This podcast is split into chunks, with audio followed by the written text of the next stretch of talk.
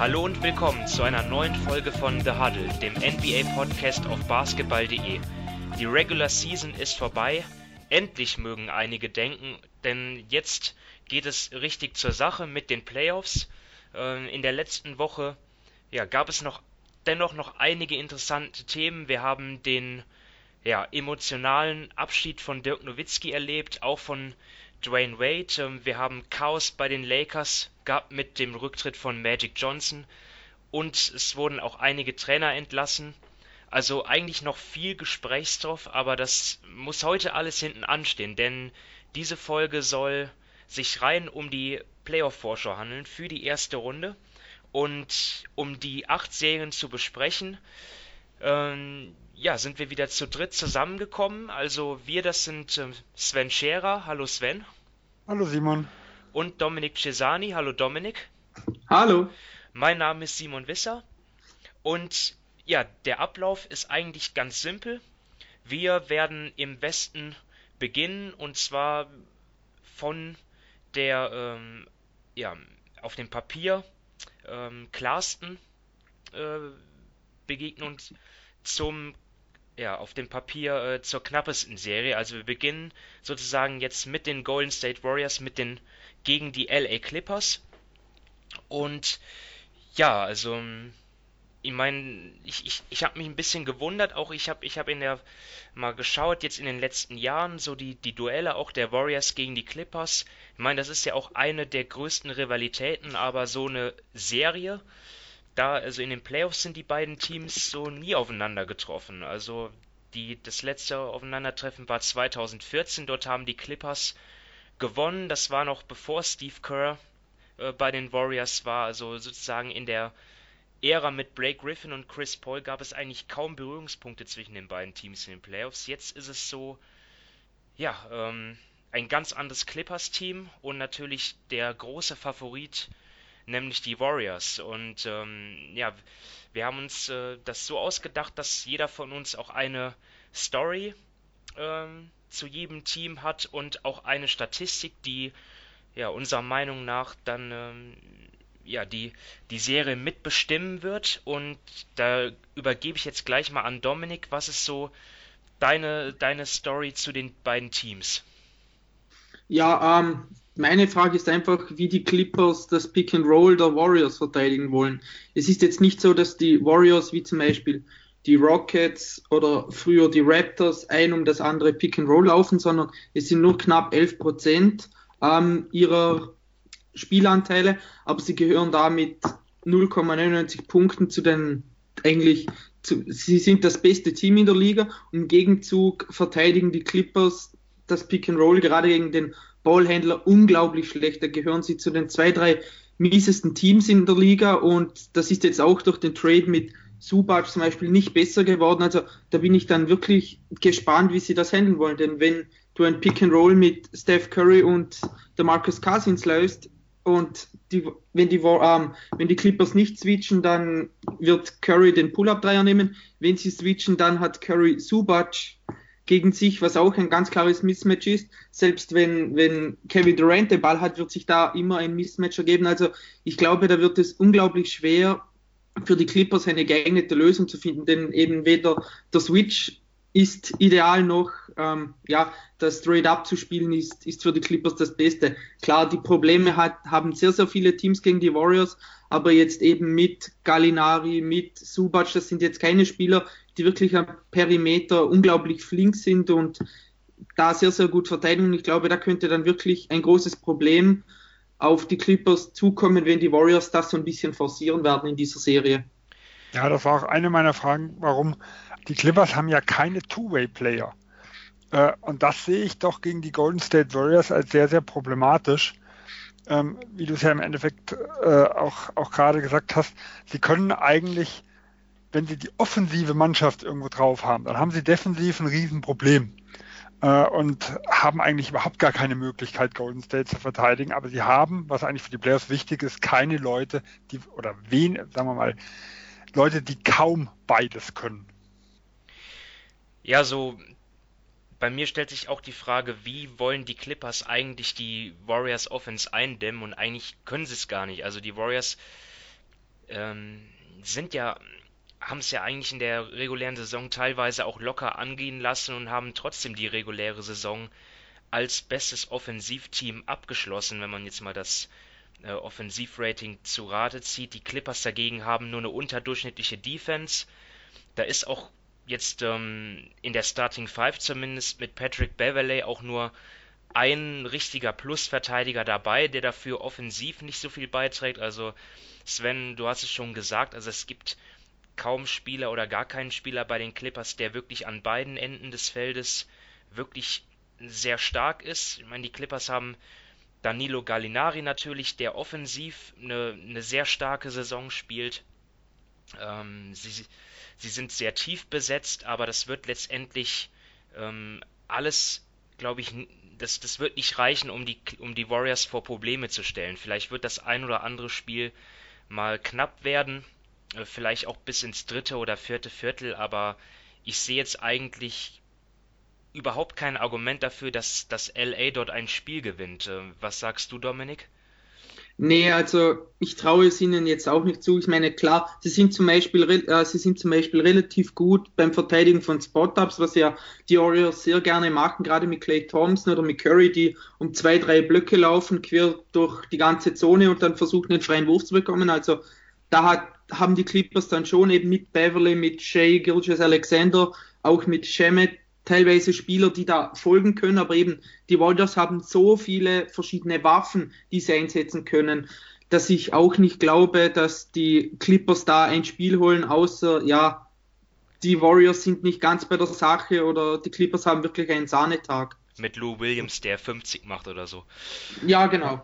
Und wir dürfen nicht vergessen, dass Steph Curry mit einer Knöchelverletzung äh, zuletzt ein bisschen angeschlagen war. Es kann ja immer mal sein, dass er ein, zwei Spiele ausfällt oder sie ihn auch mal schonen, falls sie ein bisschen unsicher sind, weil das ist ja so ein bisschen seine Achillesferse in der Hinsicht. Und wenn natürlich ein Curry mal ein, zwei Spiele nicht spielt, dann ist zumindest ein Überraschungssieg, denke ich, auch möglich. Klar, aber Kevin Durant, da sehe ich ja, der, der würde es wahrscheinlich ja auch schon richten dann mit Clay Thompson. Ich meine, ich, ich sehe auch Kai auf dem Flügel bei den Clippers niemanden, der KD irgendwie auch nur ansatzweise eindämmen kann. Also das wird sicherlich auch ein Problem. Ähm, dann natürlich auch noch die Unerfahrenheit, die bei den Clippers dazukommt. Ja, also Luke Chamet, äh, Shai Gilgis Alexander, Subac, also Montrezl Harrell, die haben ja alle keine Playoff-Erfahrung. Ich denke mal, die werden sehr viel Lehrgeld zahlen und ja, Sven, hast du noch irgendetwas, was du ähm, ja einwerfen willst? Ansonsten kommen wir dann sofort zu den Tipps. Also ich habe, wie gesagt, Warriors in 4. Ja, also für mich auch noch eins noch ganz interessant. Ähm, die, die Clippers spielen, also schließen am meisten von der ganzen Liga ab bei Pick and Roll mit Ballhändlern. Äh, und da sehe ich halt auch ein großes Problem für sie, weil Golden State ist in der Lage, äh, mit ihren Leuten die ganze Sache auch zu switchen. Und dann bin ich halt gespannt, wenn das wirklich funktionieren sollte und Golden State switcht die ganze Geschichte, dann ist dieses System eigentlich ja wieder gestorben. Äh, Gerade wenn ein Cousins vom Feld genommen wird und ein Green auf Center oder auch ein Looney auf Center spielt, dann ist eigentlich, sagen wir mal, einer der größten Stärken, äh, die sie haben, wird ihnen auch nochmal genommen. Also ich sehe wirklich nicht viel, was für die Los Angeles Clippers in dieser Serie spricht. Ja, Dominik. Also 4-0 habe ich. Ja. Ja, ich habe auch 4-0, klar, eben wenn Curry ein, zwei Spiele aussetzt, dann könnte was drin sein für die Clippers, aber ich gehe jetzt auch mal ganz klar von einem Sweep aus. Okay, dann können wir schon weitergehen. Wir müssen ja auch nicht jede Serie gleichermaßen gleich ausführlich besprechen, vor allem wenn es einfach so eindeutig ist wie in diesem Fall. Ähm, dann setzen wir fort mit den Denver Nuggets gegen die San Antonio Spurs. Und die Nuggets natürlich mit einer sehr guten regulären Saison, die sie auf Platz 2 abgeschlossen haben im Westen mit 54 Siegen. Jetzt erstmals wieder dabei in den Playoffs seit 2013.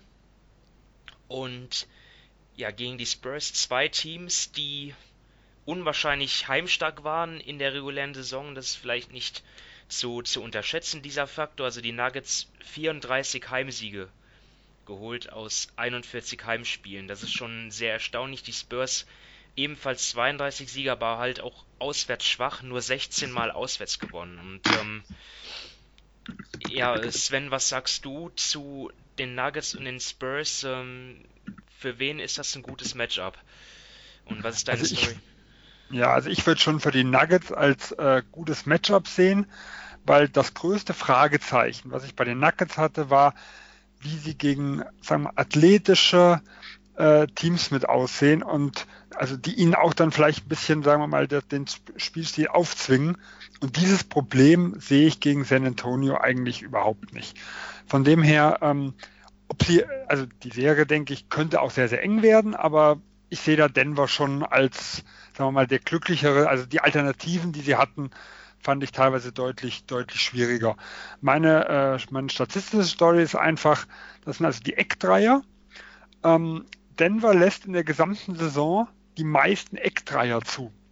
Äh, und Eckdreier ist ja eigentlich, sag mal, abgesehen vom Freiwurf und von dem ähm, Wurf direkt am Korb, der, der beste Wurf, den man bekommen kann.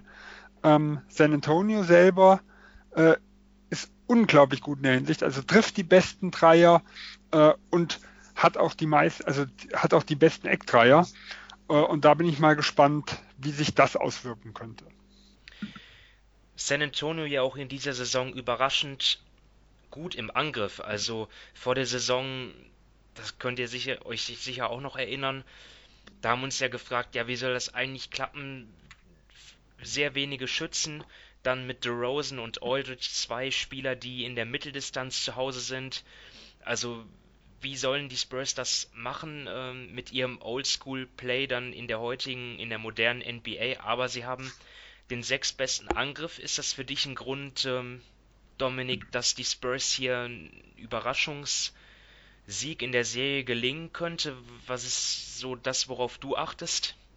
Ja, ob es jetzt wirklich an der Offense liegt, weiß ich nicht. Ähm, ich achte mal sehr auf DeMar Rosen. Man kennt es ja aus Toronto aus den letzten Jahren. Er hat immer eine sehr, sehr gute Regular Season gespielt, eben weil er viele, viele Fouls zog und Freiwürfe. Und in den Playoffs aber ist das in den letzten Jahren oft nicht gut gegangen. Also da hat er wirklich dann teilweise sehr stark enttäuscht. Und darum bin ich gespannt, wie es jetzt dieses Jahr ist. Also er hat sich jetzt bei San Antonio gerade meiner Meinung nach im Playmaking so ein bisschen noch, noch mal verbessert. Also seine Assist Percentage ist noch mal um 2,6 Prozent gestiegen.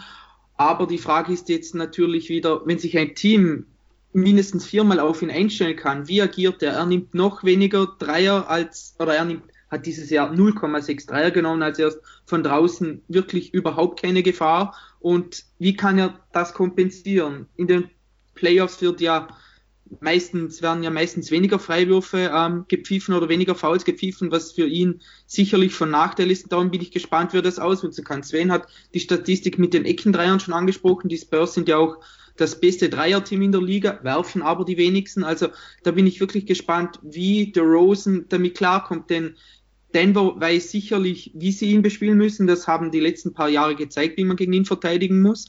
Und deshalb bin ich wirklich gespannt, ob er da Schlüsse daraus gezogen hat, wie er effizienter agieren kann, wie er seine Mitspieler besser einsetzen soll. Denn wenn er nicht kreiert, dann hängt alles an Aldridge und seinem Postgame. Und das ist gegen Millsap dann auch wieder alles andere als leicht. Also der Rosen muss liefern, damit San Antonio in dieser Serie gewinnt.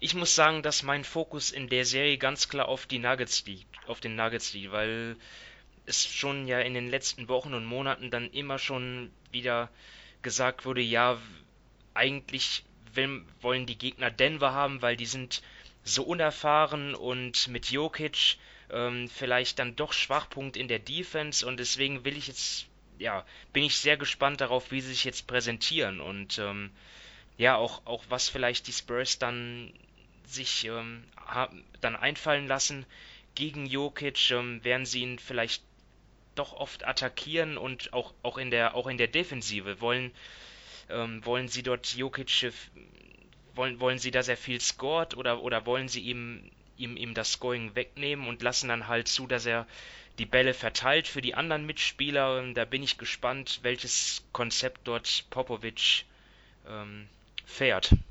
Aber da muss ich ganz sagen, also da habe ich aus Denver Sicht nicht so die große Angst, weil ähm, da frage ich mich, wer von den Guards soll zumindest erfahrungsgemäß Jokic effektiv attackieren können.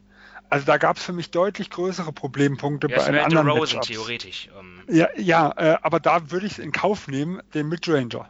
Also ähm, äh, da, und es ist ja nicht so, dass, dass Jokic nicht halbwegs contesten kann, irgendwo den, den Wurf. Und der Rosen ist ja auch nicht einer, äh, der ständig nur zum Brett geht und alles äh, krachend irgendwo versenkt. Also da habe ich jetzt ähm, gar nicht so viel Angst, weil, weil es sind eigentlich nicht die Leute, die, die, die aus meiner Sicht Denver dort wirklich abschießen können.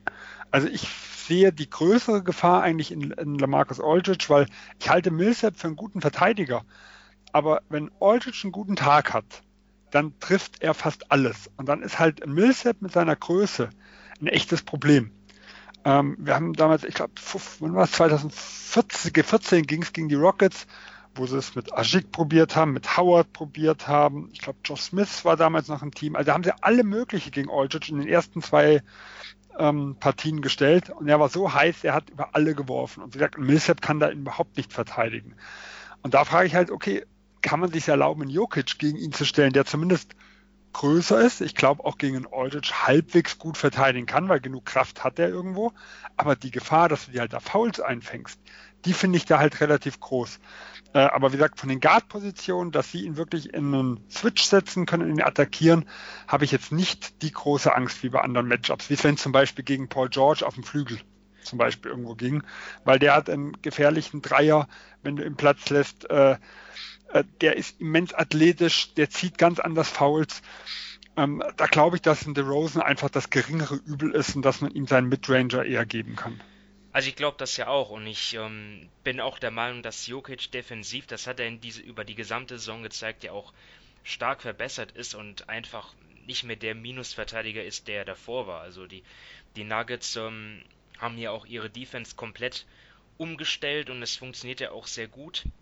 Und die Spurs haben auch nicht die Athletik, um ja den Nuggets da jetzt so weh zu tun, wie es andere Gegner hätten tun können. Aber trotzdem interessiert es mich halt, weil die Nuggets ja auch ja nicht aus dem Nichts kamen. Sie waren, sie sind ja schon seit Jahren eigentlich, sagt man, dass sie einen der talentiertesten jungen Kerne haben, aber dieser Sprung in dieser Saison, der war ja schon immens zu 54 Siegen und jetzt müssen sie es halt auch in den Playoffs beweisen. Also ich sehe jetzt auch die Spurs als gutes Matchup für die Nuggets. Ich habe auch einen ähm, 4 zu 2 Sieg.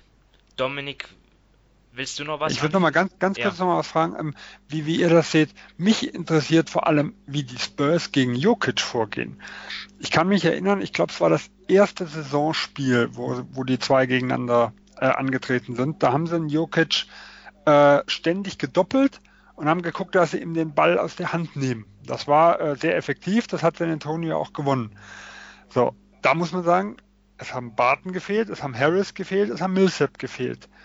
Äh, ich habe schon teilweise gehört, dass es vielleicht äh, auch interessant wäre, ihn einfach nur scoren zu lassen ähm, und äh, ihn am besten überhaupt nicht als Playmaker anzutreten. Da würde mich mal interessieren, Dominik, was, was glaubst du, wie wird San Antonio gegen Denver verteidigen? Also gegen Jokic? Ja. Ja, das ist eine gute Frage. Eben, du hast es mit dem ersten Spiel schon angesprochen, mit den fehlenden Spielern, aber es ist ja so, wenn sie ihn wirklich doppeln und ihm den Ball aus der Hand nehmen, das ist ja von der Idee her gut, denn Denver hat jetzt, sie haben sehr, sehr gute Spieler, die hast du ja schon aufgezählt, aber jetzt keine, der wirklich dann nochmal auf einem Elite-Level für sich selbst nachher kreieren kann. Also gerade auch aus sagen wir mal, 4 zu 3 ähm, ähm, Vorurteilen, dass die dann da immer die richtigen Schlüsse ziehen. Da bin ich mir bei Harris und auch bei Murray nicht immer sicher. Aber das Problem ist einfach, es ist schlussendlich nicht ein Spiel, sondern es sind mindestens vier Spiele. Und wenn du das dann anfängst zu machen, wenn du immer Jokic doppelst und so weiter, dann wird irgendwann Malone die Lösungen finden und die ähm, Nuggets kommen zu einfachen Punkten, denn San Antonio ist ja dieses Jahr in der Verteidigung für ihre Verhältnisse wirklich unglaublich schlecht. Und wenn du halt, ja, irgendwie, ich glaube, der Ansatz mit, wenn du Jokic scoren lassen willst, ist gar nicht so verkehrt, denn von seinem Naturell her ist Jokic keiner, der jedes Mal, wenn er den Ball hat, punkten will, das ist er überhaupt nicht. Wenn es geht, dann will er den Pass versuchen zu seinen Mitspielern, die dann einen offenen Wurf bekommen. Und wenn du ihn dazu zwingst, in jedem Angriff darüber nachzudenken, ich muss jetzt scoren, ich muss jetzt scoren, weil die anderen so sehr gedeckt sind, dass keiner frei ist, dann glaube ich schon, dass er irgendwann vielleicht ins Grübeln kommen wird und dass das dann vielleicht die Offense der Nuggets so ein bisschen hemmt. Also, wie ist abschließend dein Tipp, Dominik? Ja, ich habe jetzt mal die Nuggets mit 4 zu 3 vorne, also ähm, eben ich glaube, du hast es ja am Anfang angesprochen mit der nicht vorhandenen Erfahrung. Das ist sicherlich ein Faktor und da, darum räume ich den Spurs auch eine Chance ein. Dazu haben sie natürlich Pop und ich traue es ihm auch zu, dass er die Defense im Vergleich zur Regular Season dann doch noch ja, verbessert, also dass sie sich da besser darauf einstellen. Aber schlussendlich hat für mich Denver einfach die höhere Qualität, ebenfalls einen sehr, sehr guten Trainer und darum glaube ich, dass sie sich schlussendlich knapp durchsetzen. Und Sven, wie ist dein Tipp? Ja, ich habe Denver auf 4-2 getippt. Okay. Ähm, glaub halt, dass, also, dass es wirklich kritisch wird, wenn sie eines der ersten zwei Heimspiele verlieren. Weil dann wird es echt happig, äh, in San Antonio sich wieder eins zurückzuholen. Äh, aber ich glaube, wenn sie hier 2-0 in Führung gehen, dann glaube ich, ist Denver äh, durch noch nicht, aber da haben sie eine sehr, sehr gute Chance, das Ding zu gewinnen. Gut, dann gehen wir weiter zu der Serie Dritter gegen Sechster im Westen, und zwar die Portland Trailblazers treffen auf die Oklahoma City Thunder. Und ja, die Blazers waren ja schon in der vergangenen Saison als drittgesetztes Team in die Playoffs eingezogen und wurden dann gesweept von den Pelicans. Und ja, jetzt ist halt die Frage, ähm, droht ihnen vielleicht sogar was ähnliches? Also der Starting Center Yusuf Nurkic ähm, ist verletzt, raus für die Saison ähm, mindestens. Und ja, also das ist. Ich, ich, vielleicht vielleicht fange ich jetzt mal an mit meinem Take. Also ich finde, dass es aus Sicht von Portland wieder ein ja sehr unangenehmes, ein sehr ungünstiges Matchup ist, weil in, in den letzten Playoffs hat man ja gesehen, dass Damian Lillard dort ja sehr stark unter Druck gesetzt wurde im Pick and Roll ähm, von äh, Drew Holiday, von Anthony Davis und ja, wenn, wenn gleich die, die Thunder jetzt auf den Guard-Positionen ähm, jetzt nicht so einen Verteidiger haben wie Drew Holiday und Lillard auch diese, diese Probleme ähm, ja in dieser Saison besser gelöst hat, wenn sie ihm dann gestellt wurden mit dem Doppeln. Also da hat er schon äh, besser die Mitspieler gefunden, aber trotzdem auch OKC hat, hat sehr gute Verteidiger, die sie dort dann ähm, dort in den Ring werfen können mit Paul George, mit Steven Adams und ja, also Nurkic natürlich auch extrem wichtig für die, für die Verteidigung der Blazers mit, mit ihrem Defensivkonzept. Das kann halt Enes Kanter so nicht liefern, ähm, den Ringschutz. Ähm, ja, da bin ich auch gespannt, wie die, wie die äh, Blazers das lösen und vor allem, ja, ist dann auch Damian Lillard natürlich derjenige, auf den es ankommt. Auf der, auf der anderen Seite ist aber Russell Westbrook jemand, der ja dort keine Furcht zeigt. Ich habe mal die, die Stats rausgesucht von ihm diese Saison gegen Portland. Also er hat fast 30 Punkte gemacht, 10 Rebounds und 9 Assists und auch aus dem aus und auch leicht bessere Wurfquoten gehabt sogar. Ja, dazu haben die beiden natürlich auch noch so eine persönliche Fehde, da ist viel Trash-Talk abgelaufen diese Saison und Paul George noch überragender. Also das war, das waren ja fast 40 Punkte, die er den Blazers pro Spiel eingeschenkt hat. Auch auf ihn auf dem Flügel haben die Blazers aus meiner Sicht kaum eine Antwort defensiv. Ähm, deswegen für mich sehr, sehr schwer, sehr, sehr schweres Los für Portland. Jetzt habe ich schon viel vorweggenommen. Sven, wie siehst du das? Ja, ich tue mich da auch äh, sehr, sehr schwer für Portland. Also äh, auf dem Papier muss ich sagen, dass trotz ähm, 0 zu 4, was Portland quasi äh, in der regulären Saison äh, äh, abgegeben hat gegen Oklahoma, ich dieses Matchup gar nicht so schlecht fand, bis zum Nurkic-Ausfall. Ähm, der Grund ist, die, die Defensive der Blazers sehe ich eigentlich als, als relativ sinnvoll gegen das Spielermaterial, was Oklahoma hat. Wir lassen relativ wenig Dreier zu, zwingen den Gegner äh, in den Midrange ähm, und haben mit Nurkic jemanden, der nicht außen verteidigen, aber am Brett äh, schon irgendeine Macht ist und der sich immens verbessert hat in diesem Jahr. Äh, was ist das, was ich am meisten wollte? Äh, ich würde gern Russell Westbrook, also aus Portlands Sicht, äh, seine Midrange-Jumper nehmen lassen. Und ich glaube, da könnte Portland äh, Oklahoma zu zwingen. Aber ob das ganze System jetzt ohne Nurkic so funktioniert, da tue ich mich noch extrem schwer, weil er war da halt schon, äh, ja, sagen wir mal, äh, eine absolute Nummer unterm Brett. Äh, und genauso nimmt, äh, war er auch eigentlich jemand, der die zweite Stärke von Oklahoma nehmen konnte. Und das war das Rebounding. Äh, weil er hat zum Beispiel in den, in den vier regulären Saisonspielen Adams komplett vernichtet unterm Brett. Also er hat 14,8 Rebounds sich geholt. Adams hatte sogar ein Spiel dabei mit nur einem Rebound. Nur da sehe ich halt, äh, ein Kanter kann es statistisch, aber wie gesagt, defensiv äh, ist er für mich halt eine absolute Katastrophe. Also er ist kein, keiner, der, der einem George oder einem Westbrook dann irgendwo äh, Angst macht. Äh, und ein Collins, glaube ich, ist einfach noch nicht so weit. Ähm, ein Myers Leonard könnte sogar eine größere Rolle spielen, da habe ich aber auch kein Vertrauen. Äh, also von dem her glaube ich, dass einfach dieses, das auf dem Papier gar nicht so schlechte Matchup äh, in der Praxis relativ katastrophal aussehen könnte. Also jetzt, bevor ich Dominik zu Wort komme, lasse vielleicht noch eine Nachfrage. Du meinst, dass das eigentlich ein gutes Konzept ist, wenige Dreier zuzulassen. Jetzt hat ja wenig Shooting, also wäre es nicht eigentlich sogar ja sinnvoll, ähm, ja, die, die Zone oder, oder die, also die, die Mitteldistanzwürfe ähm, oder, oder Dreier zuzulassen und stattdessen die Zone dicht zu machen? Die Zone machen sie auch dicht. Also Zone machen sie dicht und die Dreier machen sie dicht. Sie zwingen die Gegner eher Richtung Midranger. Und das ist das, was ich vom Grundsatz her, also Pull-up äh, Midranger von Russell Westbrook sehe ich jetzt nicht, also zumindest in dieser Saison bisher nicht das große Problem. Äh, in Paul George wollte ich auf gar keinen Fall, dass er dass er gute Dreier nimmt, dass er Freiwürfe zieht. Auch ihn würde ich lieber aus der Midrange schießen lassen. Ähm, ja, also von dem her glaube ich, dass es mit einem Nurkic ein ganz gutes äh, Matchup sein könnte. Ohne ihn sehe ich halt wirklich große Probleme, wo ich nicht weiß, wie sie die lösen sollen. Okay, dann Dominik, jetzt zu deiner Einschätzung. Ja, für mich ist auch Enes Kanter der X-Faktor, sowohl offensiv als auch defensiv.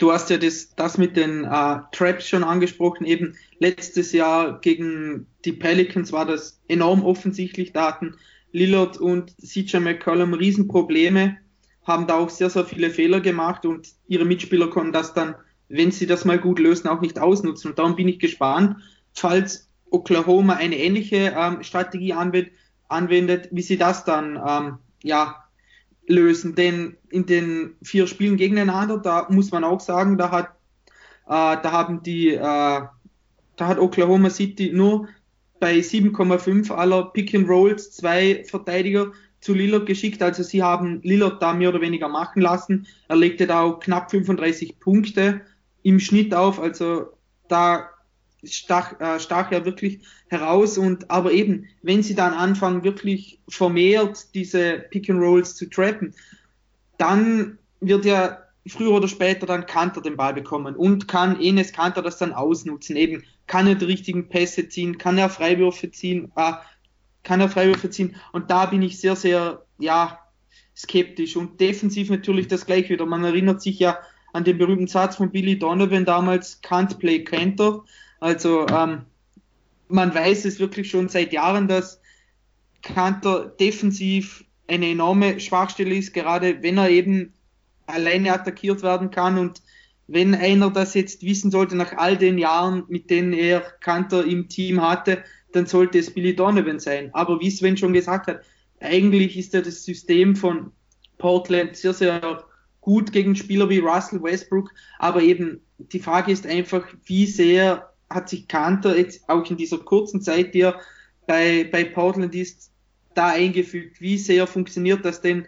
Es ist ja auch nicht so, dass jetzt McCollum oder Lillard sehr, sehr gute Verteidiger sind. Also bei weitem nicht. Und da sehe ich dann schon eben ein Problem, wenn es dann zu, zu Pick and Rolls kommt, wie sie das dann lösen wollen. Also ich hätte auch gesagt, wenn Nurkic fit ist, dann hat Port, hätte Portland meiner Meinung nach gute Karten gehabt gegen Oklahoma City, aber jetzt mit dem Ausfall, vor allem nachdem er wirklich so gut spielt in dieser Saison, wird das sehr, sehr schwer für sie. Ja, vor allem, sie müssen ja Paul George und Russell Westbrook irgendwo in den Griff bekommen. Und äh, das ist mit dem Backcourt. Haben sie nicht geschafft diese Saison. Nee, also ich habe mir mal ausgeschrieben, beide zusammen äh, haben einmal 68, 65, 68, 69 Punkte gemacht. Also 65 waren die wenigsten Punkte, die die beiden zusammen gegen, äh, gegen Portland gemacht haben. Äh, und da sieht man halt irgendwo gar, und das ist mit Nurkic, alle vier Spiele gewesen. Also wo sie noch jemanden in der Zone hatten, der ein anderes Kaliber ist, äh, wie jetzt, wie gesagt, die jetzigen Center. Ähm, und da sehe ich halt schon ein Problem, weil ein Hakles ist ständig angeschlagen. Ich habe nicht das Riesenvertrauen in ihn, auch wenn ich ihn jetzt nicht schlecht finde als Verteidiger. Äh, ein Amino, ja, wenn der jetzt nachher äh, rausgeht zu Paul George, zu Westbrook, dann muss ja, ja, wo parke ich dann denn die zwei Guards? Ja, also da sehe ich schon einige Mismatches, äh, die, die ich etwas kritisch finde.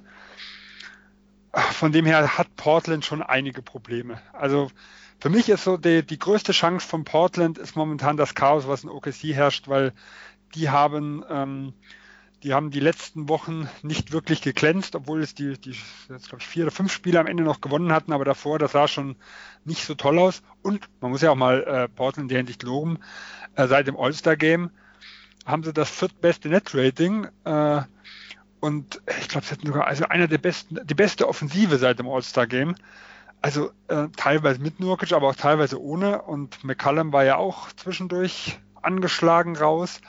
Äh, auch wenn ich, wenn man sich fragt, wie, wo das hergekommen ist, sie haben schon abgeliefert. Ja, auch wenn natürlich, wie gesagt, das Saisonende immer sehr, sehr schwer einzuschätzen ist. Aber es ist schon Wort. Ja, Beste Offense für bestes Net-Rating. Ich meine, das ist natürlich Damian Lillard und äh, Yusuf Nurkic für mich, also die ausschlaggebenden Gründe, weshalb die Blazers so gut waren. Und, und du sprichst seit dem All-Star-Weekend an. Über die gesamte Saison haben sie auch das drittbeste Offensivrating. Und die Thunder in den letzten Wochen sehr geschwächelt. Auch nur durchschnittlich im Angriff, weil eben auch das Shooting fehlt. Deswegen ähm, allein wegen, wegen Damian Lillard gebe ich den Blazers auch auf jeden Fall zwei Siege. Ich weiß nicht, ob es dann noch knapper wird, vielleicht ein Spiel 7 oder so, aber ich habe jetzt OKC in sechs Spielen dann in der nächsten Runde. Dominik, was ist dein Fazit? Ja, also ich habe auch OKC in sechs, aber das jetzt weniger, weil ich sie so super finde, denn ja, für mich, es hängt einfach alles daran, ob, ob George und Westbrook zur gleichen Zeit mal ihre Leistung bringen. Das haben sie gegen Portland jetzt in den vier Spielen gemacht, aber ansonsten kam es diese Saison schon oft vor, dass eben dann Westbrook mal eine gute Phase hatte, gerade so nach dem All-Star-Break, in dem äh, Paul George schon nichts mehr traf, dann aber über weite Strecken der Saison war es dann wieder umgekehrt. Dennis Schröder sowieso sehr, sehr schlechte Leistungen oft. Und ja, ich, es hängt bei ihnen einfach alles daran, ob die beiden mal zur gleichen Zeit in, in der Form sind. Und ich glaube jetzt in den Playoffs, wenn Westbrook nicht wieder total überdreht, dann sollte es jetzt in dieser ersten Runde zumindest reichen. Sven? Ja, da sind wir uns, sind wir uns mal einig. Äh, auch wenn das gerade eben sehr pro OKC insgesamt sprach, habe ich sie auch nur in sechs, weil ich habe halt wirklich das Fragezeichen. Wie fit ist Paul George? Adams gefällt mir zuletzt nicht gut. Ein Westbrook ist für mich derzeit ein großes Fragezeichen mit seiner Wurfauswahl. Ein Ferguson gefällt mir zuletzt nicht gut. Ein Schröder ist inkonstant. Und äh, die Bank überzeugt mich auch nicht. Äh, wie gesagt, trotzdem OKC in 6, äh, aber viel gezeigt haben sie in der letzten Zeit halt nun mal nicht. Alles klar, da sind wir uns dann alle einig und machen weiter mit Houston Rockets gegen Utah Jazz. Und das ist natürlich für ein, ein für die erste Playoff-Runde ein, ein Wahnsinns-Matchup. Also ich glaube, wir alle drei hatten die beiden Teams ähm, vor der Saison als zweit- und drittbestes Team im Westen eingeschätzt. Jetzt sind sie nur Vierter und Fünfter geworden und deswegen kommt es halt zu diesem Aufeinandertreffen schon so früh und beide Teams nicht gut gestartet, haben sich dann aber in der Laufen, im Laufe der Saison eingegroovt und zwar so richtig. Also wenn man mal die, sich die Zahlen ansieht, seit der All-Star-Pause, dort ähm, sind das die Teams mit dem besten Net-Rating, die Rockets vor den Jazz. Auch die zwei der drei besten Teams bilanztechnisch seit diesem Zeitraum mit, mit ich glaube, 18 oder 19 Siegen und ja, auch für mich zwei Teams, die ja, unterschiedlicher kaum sein könnten, wenn man jetzt mal die Stats vergleicht. Also Utah das drittbeste Rebounding-Team, die Rockets das drittschlechteste. Die Rockets nehmen natürlich sehr viele Dreier, die Jazz ähm, verhindern sie sehr gut. Also dort prallen wirklich auch zwei Systeme, zwei Philosophien aufeinander. Ähm, Dominik, ich glaube, es gibt sehr viel dazu besprechen. Pick dir irgendwas raus.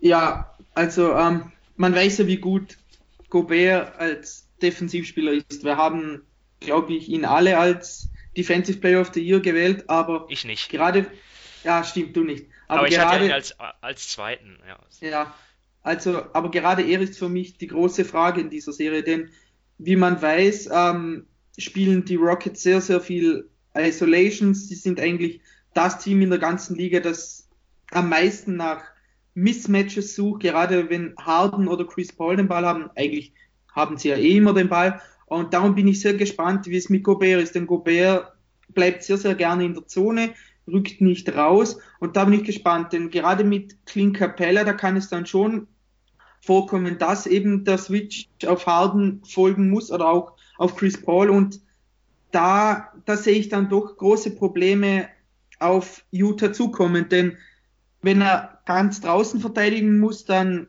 ja, er hat zwar die Länge, aber er ist vom äh, Footspeed kann er da niemals mit den beiden mithalten. Wenn Harden in die Zone zieht, dann hat er immer natürlich die Anspielstation mit Capella. Also da sehe ich ziemlich große Probleme auf die Jazz ähm, zukommen, denn eben die Rockets sind in der Isolation, sind sie das beste Team in der Liga. Ganz klar, sie spielen eben auch, jeder, jeder fünfte Angriff von ihnen ist eine ISO. Harden spielt ja auch mit Abstand die aller, allermeisten in der ganzen Liga. Also ich glaube, wenn da Paul und Harden gut in Form sind, dann könnten sie da schon eben Gobert aus der Zone ziehen und dann wieder ganz andere, ähm, ja, ganz andere Räume auf dem Feld öffnen, denn eben Gobert ist in der Zone überragend, also wirklich überragend, aber sobald er rausgezogen wird, zeigt sich schon, dass er da gewisse Schwächen hat, was ganz natürlich ist, wenn einer 2,20 Meter ist, dass er da dann ja eventuell Probleme gegen Spieler hat, die 1,80 Meter und 1,90 Meter sind.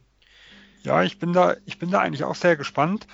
Äh, also ich finde, Gobert hat sich die letzten Jahre da schon etwas besser gemacht. Also ich sehe da immer noch seine Schwachstellen. Ähm, was aber Utah im letzten Jahr in den Playoffs, finde ich, gut gemacht haben, also sie haben so ein bisschen verteidigt wie, äh, wie die Bucks jetzt im letzten Houston-Spiel. Das heißt, sie haben nicht versucht, frontal äh, den Stepback-Dreier zu verteidigen, sondern sind wirklich, äh, haben seine starke Seite zugemacht und haben ihn versucht, auf seine schwache Seite äh, zu ziehen, dass er wirklich Richtung Zone zieht. Ähm, Im letzten Jahr haben wir natürlich einen überragenden Capella dort gesehen. Äh, James Harden selber war gar nicht so gut. Gut, wir können jetzt über, über Playoff Harden oder sowas alles wieder diskutieren. Auf jeden Fall fand ich, Judah hat einen super Job in der Hinsicht gemacht. Und wenn man jetzt wenn sie das diesem das Jahr auch Ricky wieder Rubio, schaffen, meine ich. Also das, dafür muss man sagen, äh, äh, also defensiv waren, waren Dante Exum hat einen guten Job gemacht. Also er ist, er ist ja auch relativ kräftig, er ist relativ schnell, also ich fand ihn da sehr gut und der fehlt natürlich jetzt auf der anderen Seite. Ähm, ob da Ricky Rubio das defensiv besser macht, weiß ich nicht. Er ist natürlich offensiv jemand, der ein Spiel ganz anders lenken kann.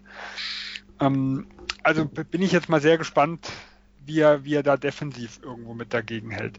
Also ich bin wirklich auch, ja, für mich war Chris Paul im letzten Jahr, gerade in der zweiten Hälfte der Serie, eigentlich der mit Abstand beste Mann. Äh, und da wissen wir halt nicht, also ich finde ihn besser wie zu Saisonbeginn, aber er ist für mich noch bei weitem nicht so stark und so konstant, wie wir im letzten Saison teilweise gesehen haben. Und da frage ich mich, wenn er jetzt keine allzu gute Serie spielt, dann bin ich sehr gespannt, ob ein James Harden die ganze Geschichte alleine übernehmen kann. Also an James Harden hängt es ja sowieso eigentlich größtenteils. Ich meine, die Serie in der regulären Saison ging 2-2 aus und Harden hat bei den beiden Siegen 43 Punkte aufgelegt und 47. Wenn er natürlich überragend drauf ist, dann wird es für jeden Gegner schwer. Und ähm, auf der anderen Seite, wir haben jetzt sehr viel gesprochen über äh, wie, wie Utah ähm, das defensiv macht und im Angriff ist natürlich dort auch zu sagen, dass ihnen ja dort auch abgesehen von Donovan Mitchell auch irgendwie so der der zweite Scorer fehlt, der da auch mal dann das, das Heft in die Hand nimmt. Dominik, ist das nicht irgendwie auch ein Problem, das es zu beleuchten gilt? Doch, doch, das ist ein sehr großes Problem, denn eben neben äh, Donovan Mitchell fehlt einfach der zweite Spieler, der für sich selber und auch für andere kreieren kann. Und auch von draußen, also wenn man mal sieht, wer bei den äh, Jazz die Dreier wirft, da gibt es Mitchell, Crowder, Ingles und Corver, die jeweils über fünf Versuche pro Spiel haben und nur Corver und Ingles werfen über 38 Prozent. Also Mitchell ist bei 36, da nimmt natürlich auch einige Pull-Up-Dreier, aber Jay Crowder trifft zum Beispiel nur 33 Prozent und das ist so ein Punkt, da müssen wirklich die Jazz in dieser Serie den Dreier sehr, sehr gut treffen, denn die Rockets verteidigen nicht mehr so gut wie letztes Jahr. Da merkt man auch einfach, dass gewisse Spieler eben wie Ariza und Baramute weg sind. Da können sie nicht mehr so viel switchen und ihre Defense da so gut anstellen. Und wie Sven auch schon gesagt hat, Capella ist dann auch nicht mehr so gut in Form wie letztes Jahr. Chris Paul natürlich auch nicht, weil er oft verletzt war. Aber eben, ich glaube einfach, dass Utah da so ein bisschen der zweite Spieler neben Mitchell fehlt und wenn es schlussendlich überspitzt gesagt auf ein 1 zu 1 Duell zwischen Mitchell und Harden darauf ankommt, wer mehr scored, ja, dann wäre das nicht wirklich gut für die Jazz. Ja, aber ich finde, Dominik, du hast da einen ganz wichtigen Punkt äh, angesprochen mit dem Switch-Defense der Rockets äh, aus dem letzten Jahr. Das ist was, wo Utah immense Probleme hatte. Weil ähm, Utah ist ja ein Team, das offensiv aufgrund der Limitationen äh, viel System spielt. Das heißt, viel Handoffs, äh, Pick and Rolls. Ähm, und da Houston im letzten Jahr das alles switchen konnte, gab es daraus aber keine Vorteile, weil man hatte nie das Problem, dass die Leute unter den Block äh, irgendwo gehen mussten, dass dadurch Räume waren, dass sich Möglichkeiten für den Drive, was zum Beispiel Utah sehr, sehr viel macht, sich äh, ergeben haben. Nur genau das Switchen hat dieses Jahr über weite Strecken nicht so gut funktioniert. Von dem her bin ich mal sehr gespannt, wie Utah offensiv damit klarkommt. Ähm, wenn Houston aufgrund des Personals, weil halt jemand wie ein Ariza fehlt, ähm, nicht mehr, also deutlich konservativer verteidigen muss, weil das sollte dem Angriffssystem etwas besser liegen. Und dadurch könnte so diese, ja, das war für mich halt das, das Hauptproblem. Ähm, nicht, dass, dass sie defensiv die Rockets nicht in den Griff bekommen haben, sondern dass offensiv das System der Rockets perfekt auf die Jazz eigentlich irgendwo gepasst hat. Und das ist in diesem Jahr nicht mehr so. Deswegen könnte ich mir schon vorstellen, dass sie sich nicht mehr ganz so schwer tun. Äh, natürlich, sie sind weiterhin ähm, ja, das defensive Team und auch das, was über den Rebound kommen muss, weil da sind die Rockets sehr, sehr schwach und zum Beispiel in den vier Duellen hat Utah 32 Rebounds mehr eingesammelt. Äh, also diese Rebound-Überlegenheit muss meiner Meinung nach auch sein, um diese äh, offensiven Defizite irgendwo ausgleichen zu können, halt mit ein paar Chancen mehr. Also wir argumentieren ja jetzt schon sehr Richtung Houston. Ich sehe es jetzt nicht so eindeutig wie in der ähm, Zweitrundenserie letzte Saison, die ja 4-1 ausging, also obwohl die Serie mit 1-1 nach Utah ging, haben die Rockets das dann ja sehr klar für sich entschieden. Ich sehe die Defense der Rockets nicht mehr so stark, obwohl sie ja jetzt zum Beispiel seit dem All-Star-Game extrem gut funktioniert, statistisch gesehen. Und ja, die Jazz, die haben jetzt Rubio zur Verfügung. Das ist dann für mich schon ein Upgrade ganz klar im, im Vergleich zu Exum letzte Saison äh, in der Serie. Sie haben Kyle Korver, also einen weiteren Schützen. Ähm, da bin ich auch gespannt bei Kyle Korver, weil der ist für mich halt jemand, ähm, der die Rockets defensiv schon in Probleme bringen kann, weil er geht ja viel um Blocks. Äh, er bringt das ganz, ganz wichtige Spacing, gerade wenn er und Ingels zum Beispiel ähm, zusammen auf den Forward-Positionen oder sowas sind. Auf der anderen Seite ist er halt genau derjenige, den die Rockets sich rauspicken können, wenn es darum geht, die Isolations zu spielen. Also ich habe keine Ahnung, ob ein Corver hilfreich ist im Gesamtpaket oder ob er äh, unspielbar irgendwo gegen die Rockets ist. Ihn kann ich zum Beispiel überhaupt noch nicht einschätzen in der Serie. Naja, vielleicht können die Jazzers ja auch lösen, dass vielleicht Joe Ingles vielleicht einen der Guards übernimmt, also oder Jay Crowder. Ja, aber die stellen ja, ähm, die stellen ja schon. Ja, aber die Rockets sind so gut ja.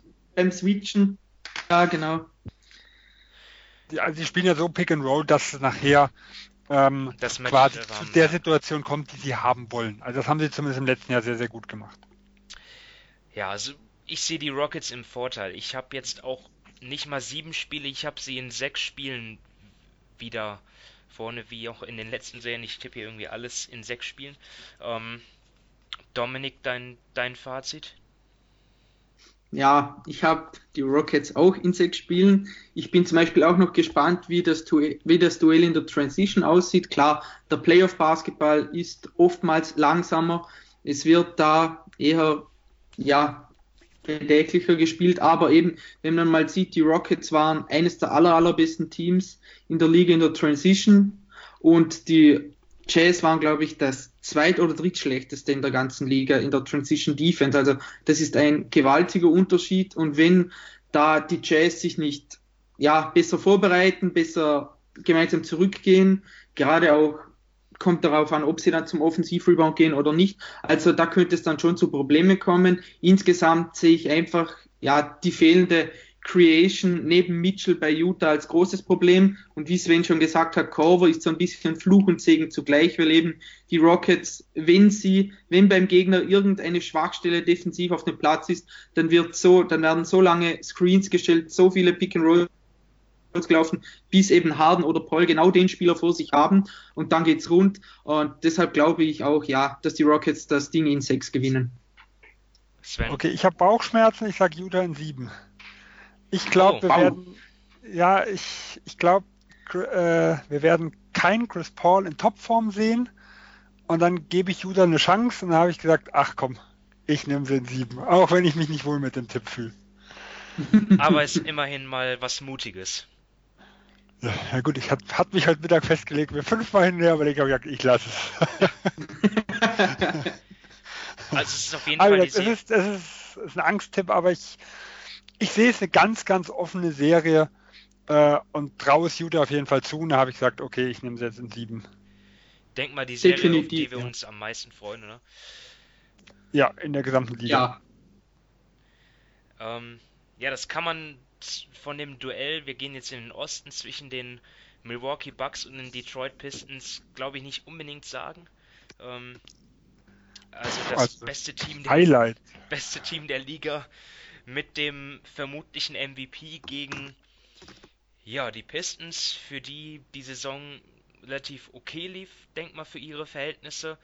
Auch mit Blake Griffin natürlich einen sehr guten Spieler der gesamten Saison, einen der besten Spieler der gesamten Saison haben.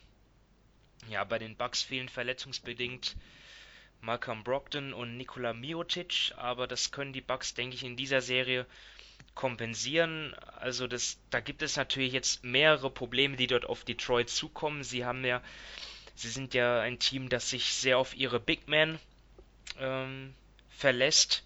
Mit Blake Griffin und Andre Drummond. Ich glaube, letzterer, das werden die Bucks so machen, dass der eigentlich kaum spielbar sein wird. Mit ihrer Five-Out-Offense wird dort Drummond defensiv auf verlorenen Posten sein.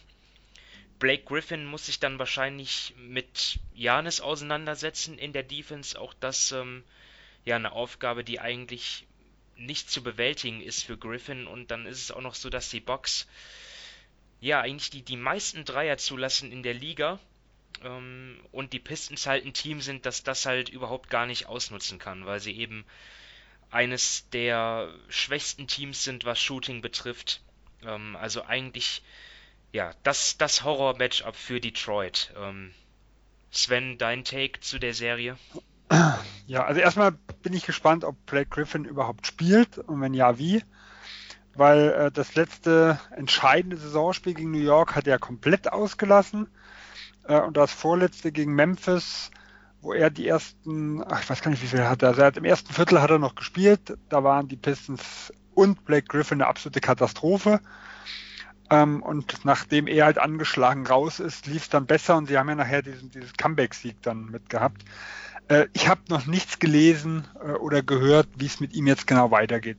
Ich selber kann mir nicht vorstellen, dass wir einen fitten, gesunden Griffin sehen würden werden und äh, das ist für mich offensiv eine Katastrophe, weil er war halt nun mal der wichtigste Mann dort. Ähm, ich glaube, ein Drummond muss spielen, Also für mich ist auch das, das Center-Duell ein ganz, ganz äh, interessantes, weil wir haben hier zwei absolute Gegensätze. Ähm, wir haben hier den, das Re individuelle Rebound-Monster Drummond gegen eigentlich für mich den Team-Rebounder Lopez, weil Lopez wird, wird jahrelang als schlechter Rebounder hingestellt, aber er ist für mich unglaublich gut im Ausblocken. Also die Teams, wenn er auf dem Feld steht, sind eigentlich immer besser, wie wenn er nicht auf dem Feld ist. Also wir haben hier wirklich den ganz krassen Gegensatz, genauso halt offensiv. Äh, Drummond ist äh, ein Tier irgendwo am Brett und Lopez äh, ähm, zieht, also der hat ein unglaubliches Volumen äh, von außerhalb. Aber ich glaube halt Drummond, ich, ich, weiß nicht, wen sie spielen lassen sollen. Also gerade mit einem angeschlagenen Griffin äh, mussten Son Maker mehr auf der 4 spielen. Ich habe keine Ahnung, wen sie da irgendwo ersetzen sollen. Äh, und von der Statistik her finde ich interessant, die Bucks dominieren die Zone. Also sind das Team, was die zweitmeisten Abschlüsse und die drittbeste Quote hat.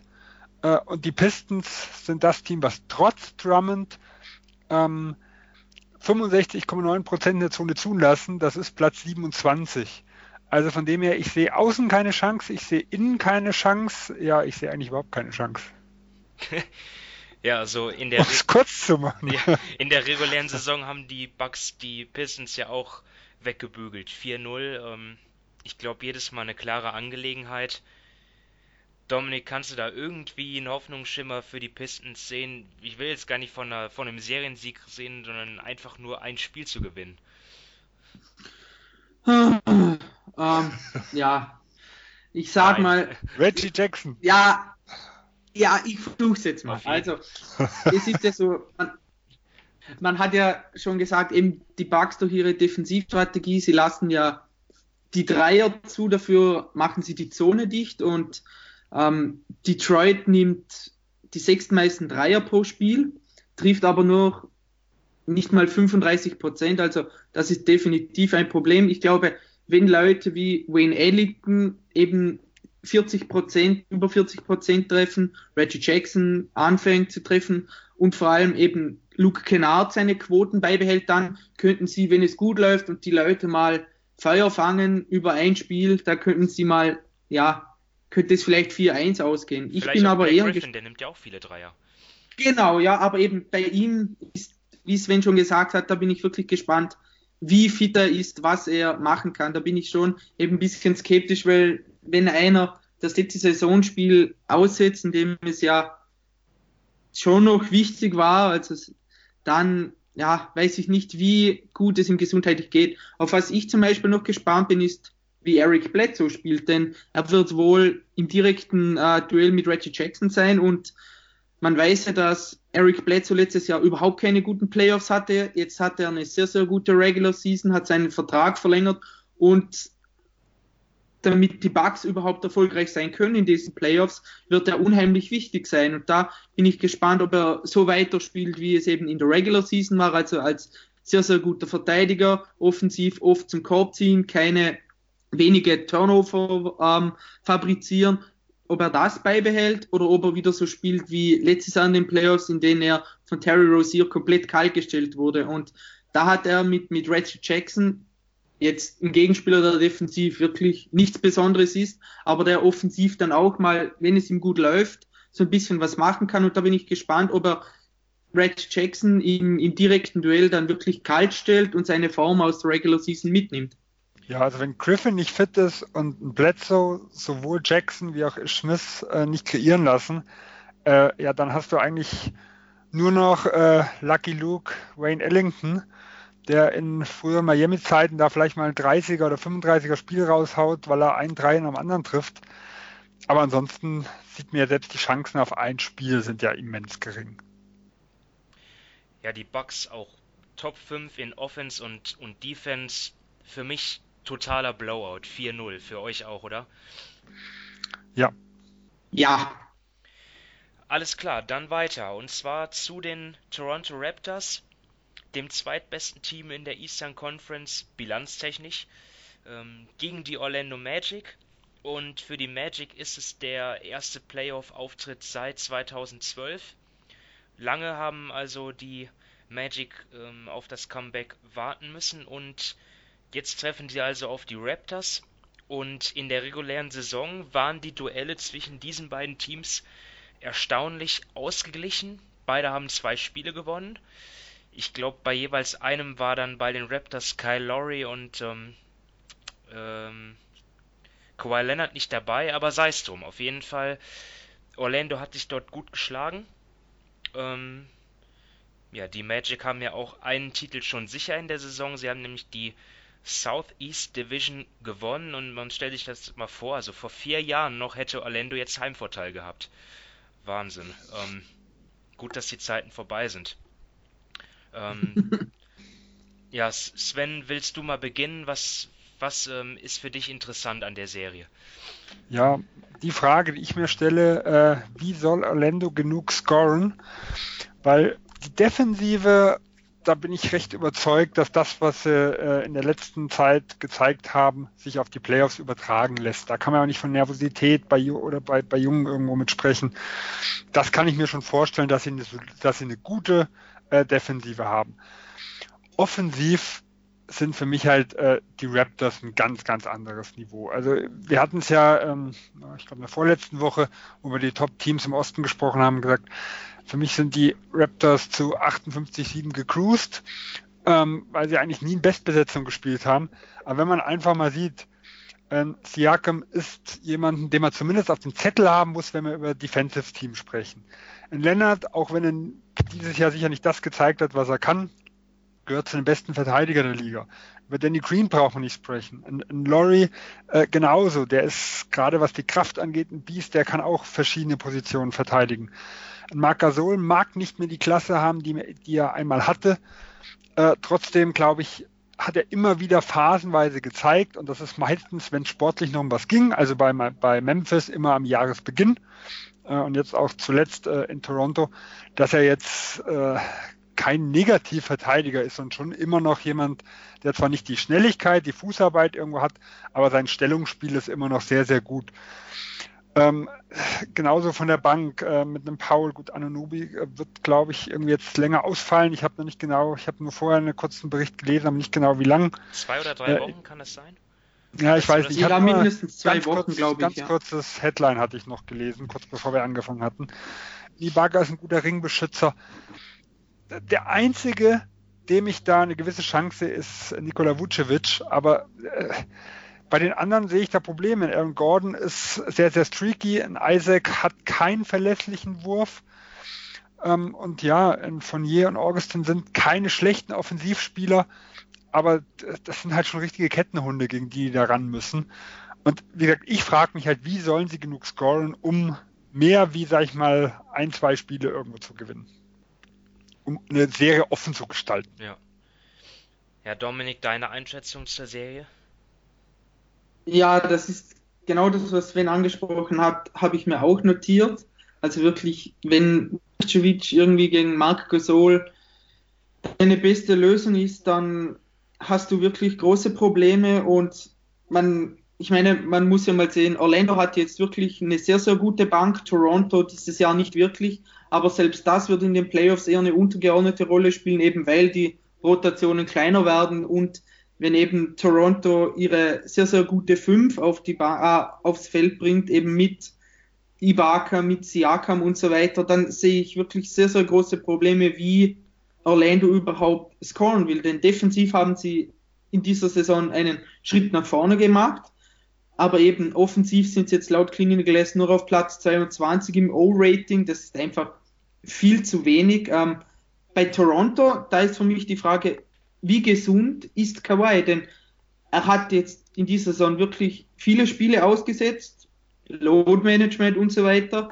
Ähm, hat man das wirklich nur gemacht, weil er eben, weil man zu 100% sicher sein wollte, dass er zu den Playoffs fit ist? Oder ist doch vielleicht noch irgendwas dahinter? Also ich bin gespannt, wie er sofort reinkommt und natürlich auch, wie Laurie spielt. Denn für mich ist er, er hatte zwar letztes Jahr gute Playoffs, aber davor war er dann doch oft gerade mit der Rosen nicht gut und für ihn ist es meiner Meinung nach unglaublich wichtig, dass er sofort in den Schwung kommt, dass er sofort in den ersten beiden Heimspielen gute Leistungen bringt, denn wenn er das kann, dann kann Toronto weit kommen, denn er ist meiner Meinung nach der zweitwichtigste Spieler bei den Raptors. gerade offensiv der zweitbeste und ohne, wenn er keine Leistung bringt oder wenn er Probleme hat, gleich zu Beginn in den Playoffs, da könnte das eine happige Geschichte werden. Jetzt nicht in der ersten Runde, da glaube ich, wird das relativ klar für die Raptors, aber nachher könnte das dann zu Schwierigkeiten kommen, wenn eben Laurie nicht gut reinfindet. Ja, da sehe ich eigentlich ganz gute Chancen. Also da ist der Gegner, finde ich, irgendwie optimal, weil in genau, Augustin ja. hat mich offensiv ähm, schon überzeugt.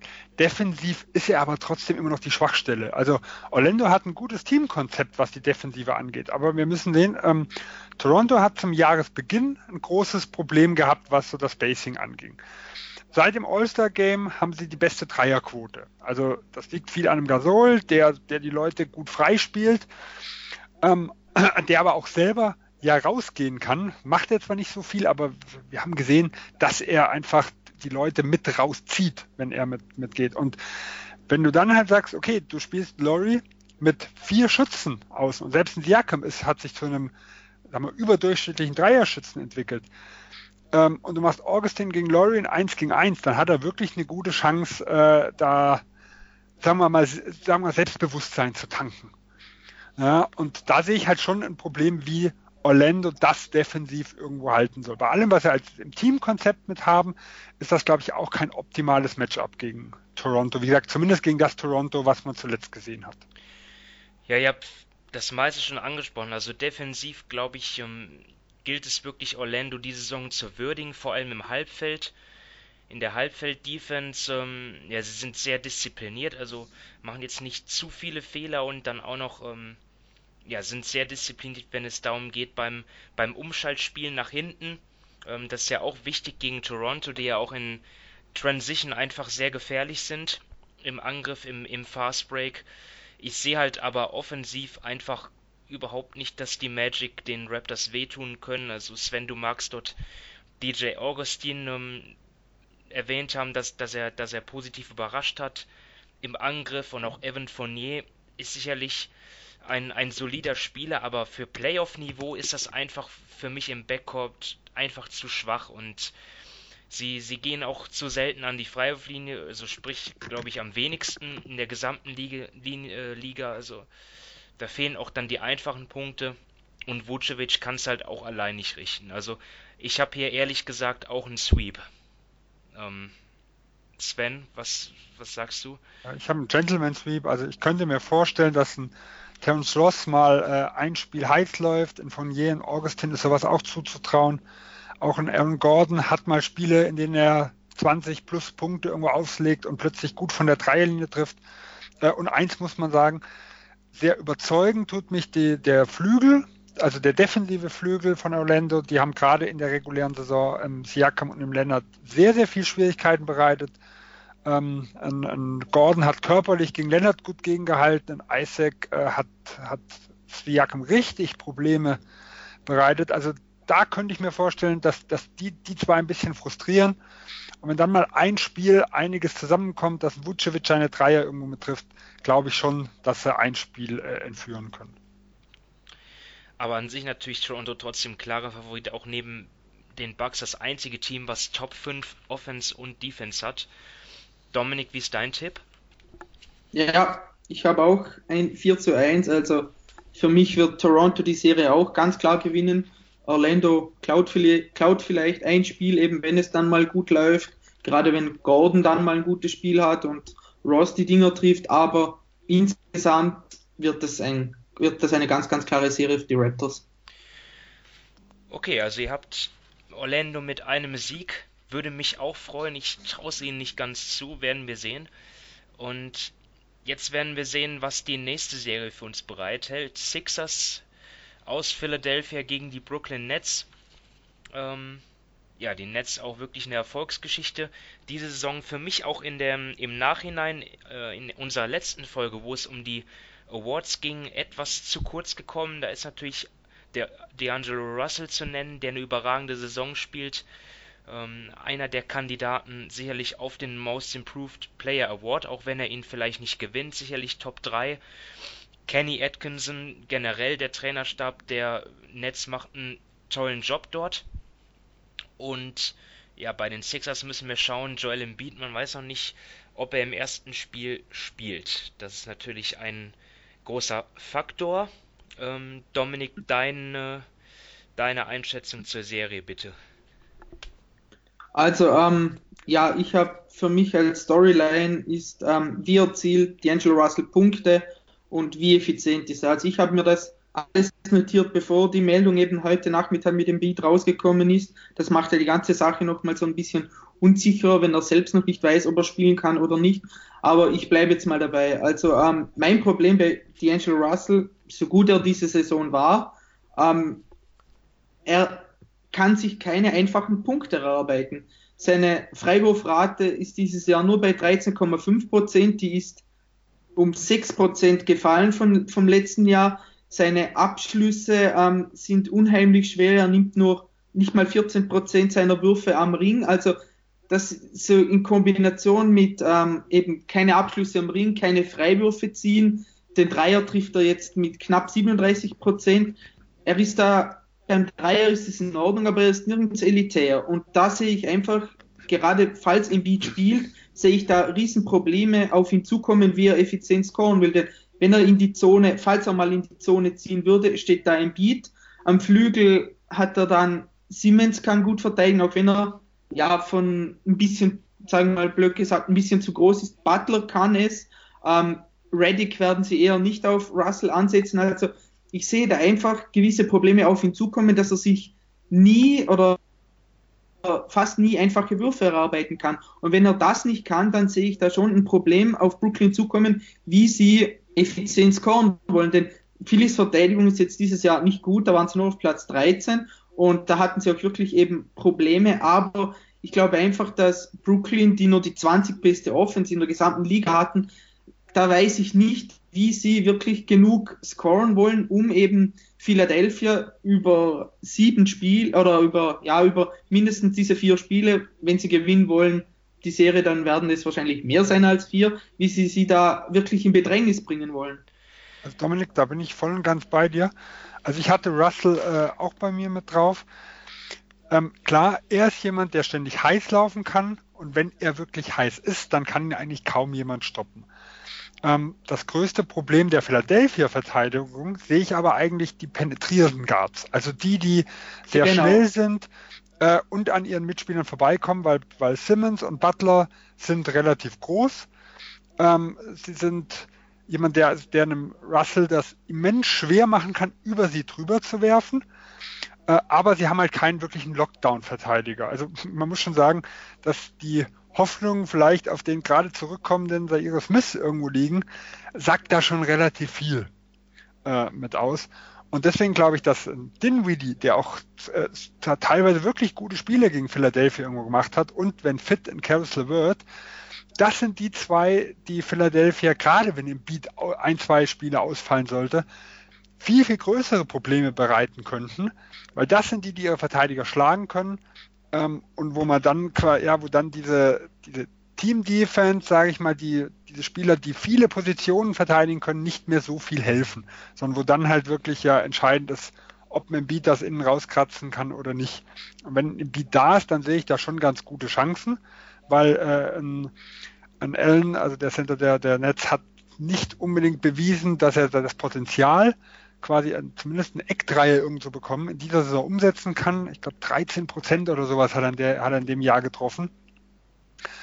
Ähm, also Beat kann da problemlos aushelfen. Wenn aber Beat fehlen sollte oder nicht fit sein sollte oder nur wenige Minuten spielen sollte, äh, dann glaube ich schon, dass Brooklyn äh, ja, dann effektives Mittel irgendwo hat, zu Punkten zu kommen. Und das, und dann hat aber auch Russell natürlich mehr Platz, wenn irgendwo die Hilfe gegen die ziehenden Guards kommen sollte. Also für mich ist Embiid so irgendwie auch der Schlüssel zur Serie, weil ich auch ihn im Angriff einfach, ich, ich sehe da bei den Nets keinen, der ihn, der dagegen halten kann. Jared Allen, ja. Der wurde vernichtet in der Saison. Ja, also. Also das muss man sagen absolut ja. vernichtet. In dem, was ich irgendwo gesehen hatte, hatte er körperlich überhaupt keine Chance. Ja, jetzt, also die Nets sind ja auch das zweitschlechteste Team gegen Post-Up-Peaks, also was Embiid ja gerne macht. Also Defensive haben sie da schon, gerade gegen Spielertyp wie Embiid, riesengroße Probleme.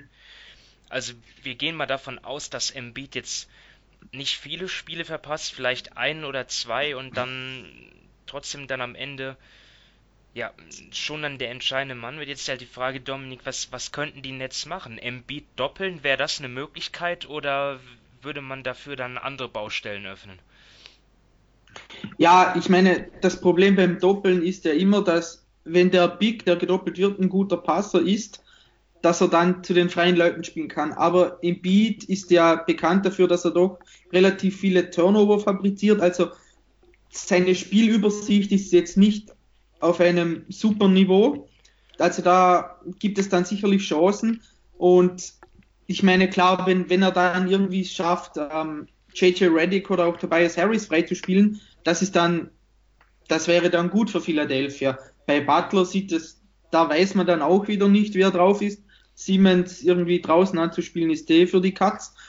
Also ähm, es ist sicherlich eine Möglichkeit, aber ich weiß nicht, ob es dann schlussendlich die best beste Lösung ist. Eben für ein Spiel vielleicht schon, aber ich sehe einfach generell in den Playoffs, du musst irgendwie zwei bis drei verschiedene Lösungen für, für jedes Problem haben, denn gute Teams und gute Coaches stellen sich einfach nach einem Spiel sofort darauf ein, wie sie das dann, wie sie diesen Konter, den der Gegner hatte, auf deine Offense oder auf deine Defense, wie sie das dann attackieren können.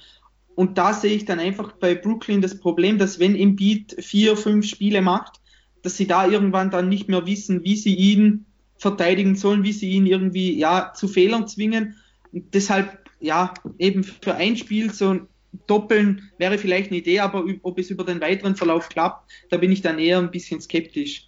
Ja, ich sehe da mal zwei Pluspunkte äh, für Brooklyns Defense. Was sie wirklich über die Saison gut machen, ähm, ist, wenn, wenn der Gegner Probleme hat beim, also bei Distanzwürfen in der Hinsicht, dann äh, machen sie die Räume gut zu, sie gehen auch immer wieder auf die Zone. Also sie lassen den schlechten Werfer irgendwo die Schüsse. Das heißt, wenn wirklich ein Butler so zurückhaltend, was den, was den Dreier angeht, ist wie in viel, in vielen Wochen, sage ich mal, in den 76er Zeit, in, in Simmons nicht trifft und, und das dürfen wir nicht vergessen, sie irgendwelches Staggering machen müssen, wo sie vielleicht im Beat auch mit anderen schlechten Schützen nochmal äh, auf dem Feld ist, dann kann ich mir vorstellen, dass sie in diesen Phasen das halbwegs irgendwo in Grenzen halten. Aber das ist halt wirklich ähm, ja irgendwo kosmetische Natur. Wirkliche Chancen auf off, also auf eine offene Serie sehe ich eigentlich nur, wenn ein Embiid, äh, sagen wir zumindest Probleme hat, also zumindest nicht fit ist. Ähm, wenn Embiid in Topform ist, dann glaube ich, könnte es, könnte es übel werden für Brooklyn, weil dann glaube ich, dass sie auf Dauer kein Mittel finden. Und ich könnte mir auch vorstellen, dass ein Jimmy Butler mindestens ein bis zwei Gänge jetzt noch mehr hat. Also angenommen, Embiid verpasst kein Spiel.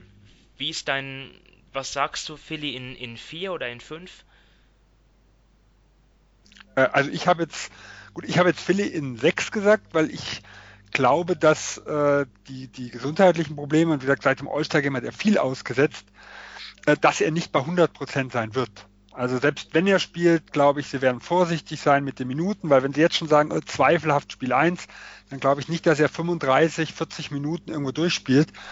Äh, und dahinter sieht es halt schon übel aus. Also wir hatten ja, also Dominik und ich zumindest hatten ja Philadelphia auf Rang 4 im Ostranking, genau wegen solchen Dingen, weil Philadelphia schon in immense Probleme kommt. Wenn nur mal ein Spieler ein, zwei Spiele, sag ich mal, ausfällt oder Minutenrestriktion hat oder fraglich ist. Und ich sehe da Fragezeichen, deswegen habe ich Philly in, äh, in sechs. Wenn jetzt Embiid fit sein sollte, würde ich sagen maximal fünf. Ich bin ja eh, das wisst ihr, etwas positiver eingestellt den Sixers gegenüber und für mich haben sie die beste Starting Five des Ostens und jetzt ist natürlich die Frage, wie viele Spiele verpasst Embiid. Äh, verpasst er überhaupt welche? Aber ich glaube, Boban ist auch jemand, ähm, der das zumindest offensiv dann ordentlich machen kann. Und dann haben sie ja immer noch Harris und Butler und Reddick und Simmons. Von daher, ähm, auch wenn die Nets zwei Spiele gewonnen haben gegen die Sixers, ähm, also Brooklyn zwei Spiele gewonnen hat gegen, gegen Philly zwei, ähm, und eins, glaube ich, da hat der Butler auch noch den Game Winner gehabt bei einem Sieg von Philly. Also es war schon, genau. es war schon sehr ähm, ausgeglichen. Ja, ja, beim, äh, ich, beim zweiten müsste das gewesen sein. Ja. Da war äh, beim, äh, nee, der zweite war, nee, das erste, Moment, halt, ich bin auf der falschen. Wo haben wir es? So, zweites Spiel, genau, da ging es 127, 125 aus. Da hat äh, Butler über den einen Netzspieler geworfen. Ja, also das, da war es mit dem Game Winner. Also, also, Brooklyn hat sich ganz gut Die haben sich sehr gut geschlagen gegen Philly. Ja. Ich sag trotzdem, dass die Sixers das in fünf machen und jetzt. Bei Boban bin ich jetzt nicht so positiv wie du und ich glaube, was, was Philadelphia auch schaden wird, in James Ennis wird vermutlich die komplette erste Serie ausfallen. Und der war eigentlich der wichtigste Bankspieler. Also sie sind wirklich noch dünner in der Hinsicht geworden. Das macht, wie gesagt, das macht mir halt irgendwo schon Sorgen in der Hinsicht. Ähm, ja. Ja, aber wir werden sehen, wie fit sie dann wirklich sind. Ja. Dann fehlt noch Dominiks endgültige. endgültige Brooklyn in sieben. Sei mutig. Jawohl. Gut, so nee, haben nee, nee. Ey, das kann ich nicht. Nee, also ähm, ja, für mich geht es einfach darum, ähm, umso mehr die Starting Five von Philly spielt, umso ähm, ja, deutlicher wird die Serie. Also das Net-Rating von der meistgenutzten Line-Up äh, von Philly beträgt 17,6 Brooklyn hat, die, hat da einen negativen Wert von minus 1. Und Brooklyn ist zum Beispiel auch das einzige Team in den ganzen Playoffs, das laut Cleaning the Glass ein negatives Net-Rating hat mit minus 0,2. Und ich glaube, wenn Embiid halbwegs fit ist, dann sind es fünf Spiele.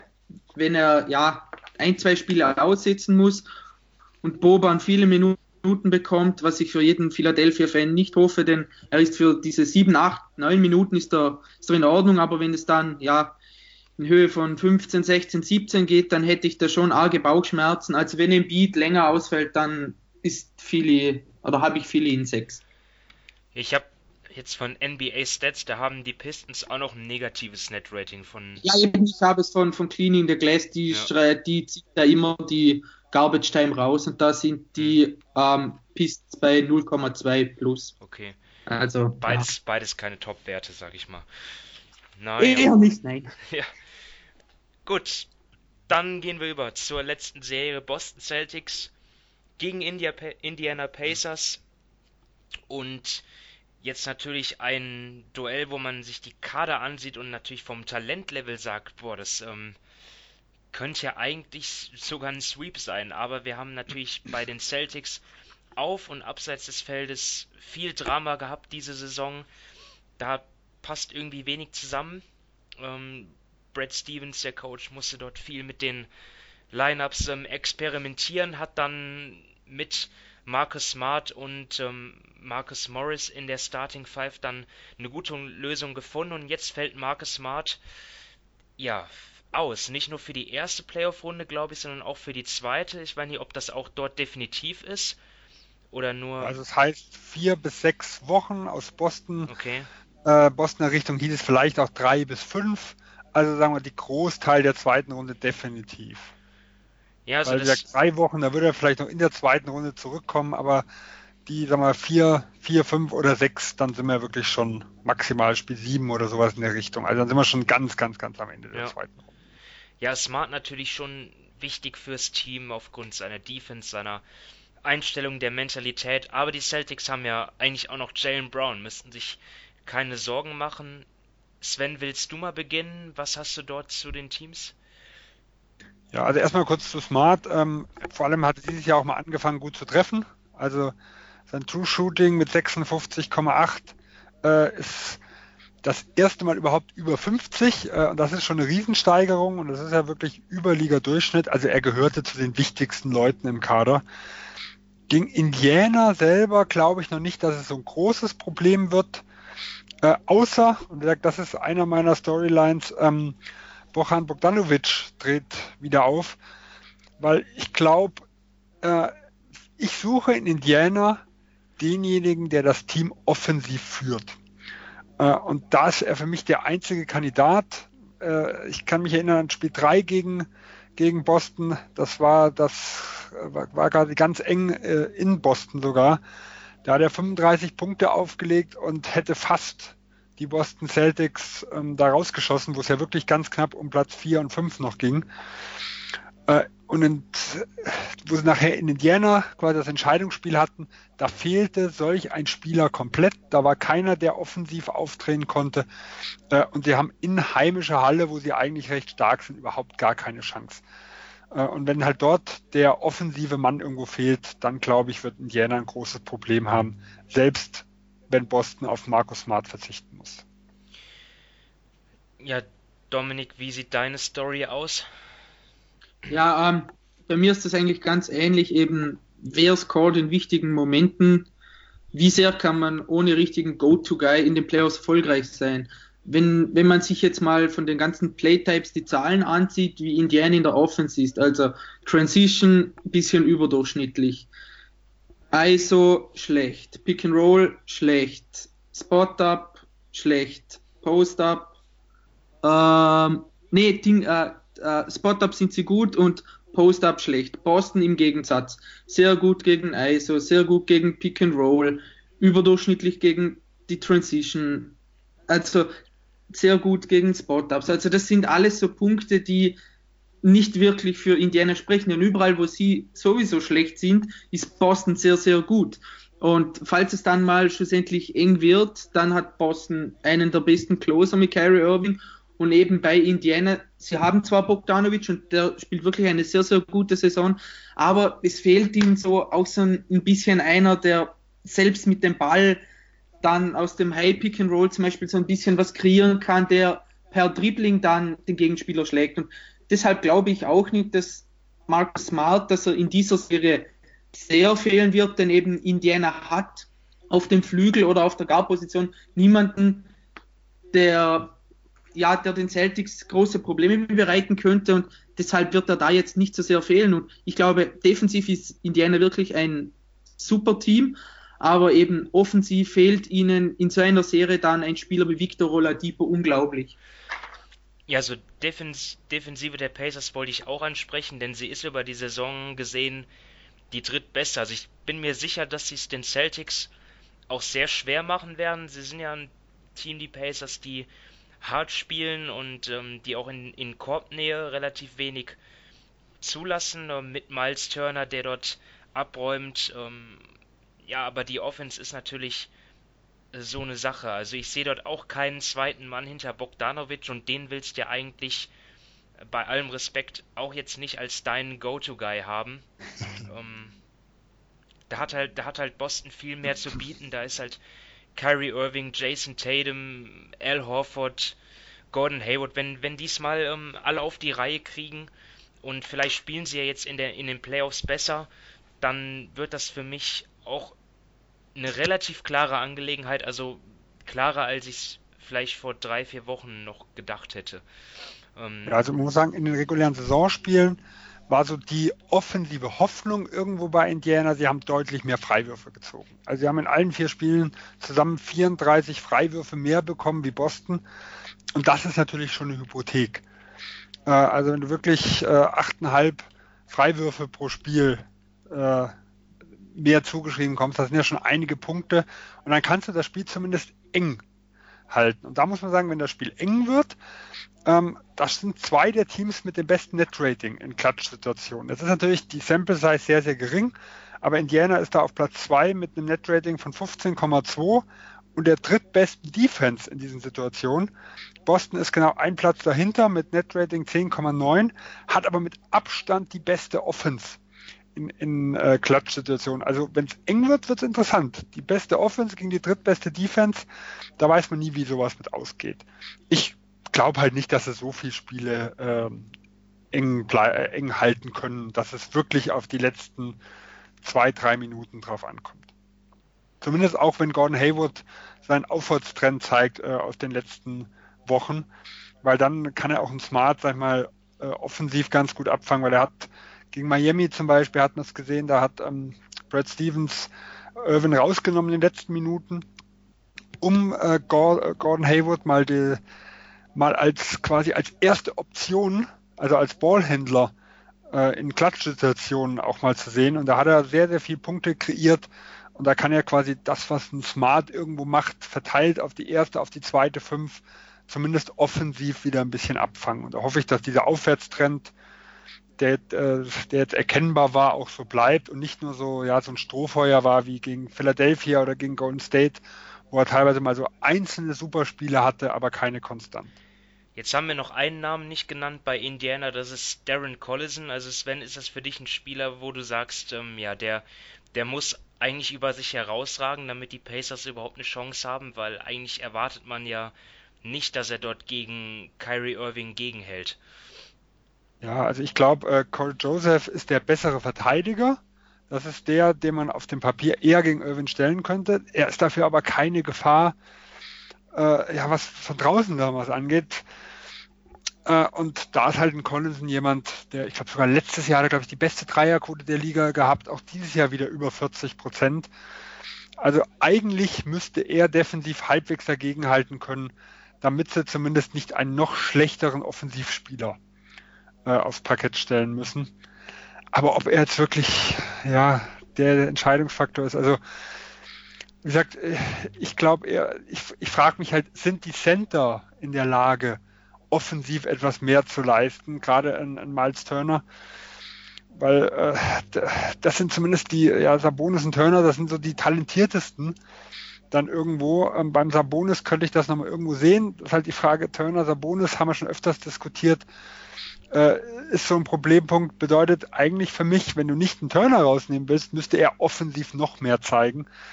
Ja, da ist er halt schon ein bisschen limitiert, gerade was das Volumen angeht. Okay. Dominik, hast du noch irgendwas, was du anfügen willst zu der Serie? Ich meine, ähm, wir haben jetzt schon viel genannt.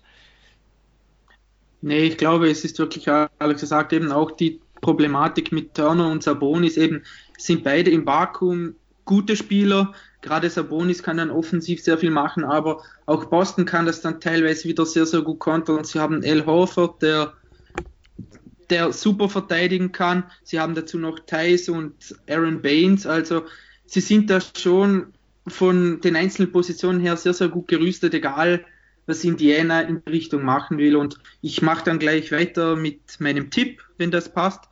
Ähm, ja. Ich habe jetzt die Celtic, also ich bin ja wirklich ich bin kein Celtic-Fan, aber ich habe bei dem Team die Hoffnung noch nicht aufgegeben, dass es jetzt irgendwann mal Klick macht, dass sie eine gewisse Konstanz reinbekommen und dass die ganzen Dinger, die da unter der Regular Season passiert sind, jetzt mal in die hintere Reihe rücken und das Team sich wirklich auf das Sportliche konzentriert. Und wenn sie das machen, dann bin ich doch sehr, sehr optimistisch, dass das da was wird und deshalb habe ich jetzt mal 4-1 für Boston getippt. Ich habe auch 4-1. Ja. Ja, und ich habe das auch dasselbe, was ihr beide. Also selbst der Boston-Fan geht mit dem Lakers-Fan. Äh, ich glaube auch 4 zu 1 ist ein realistisches Ergebnis.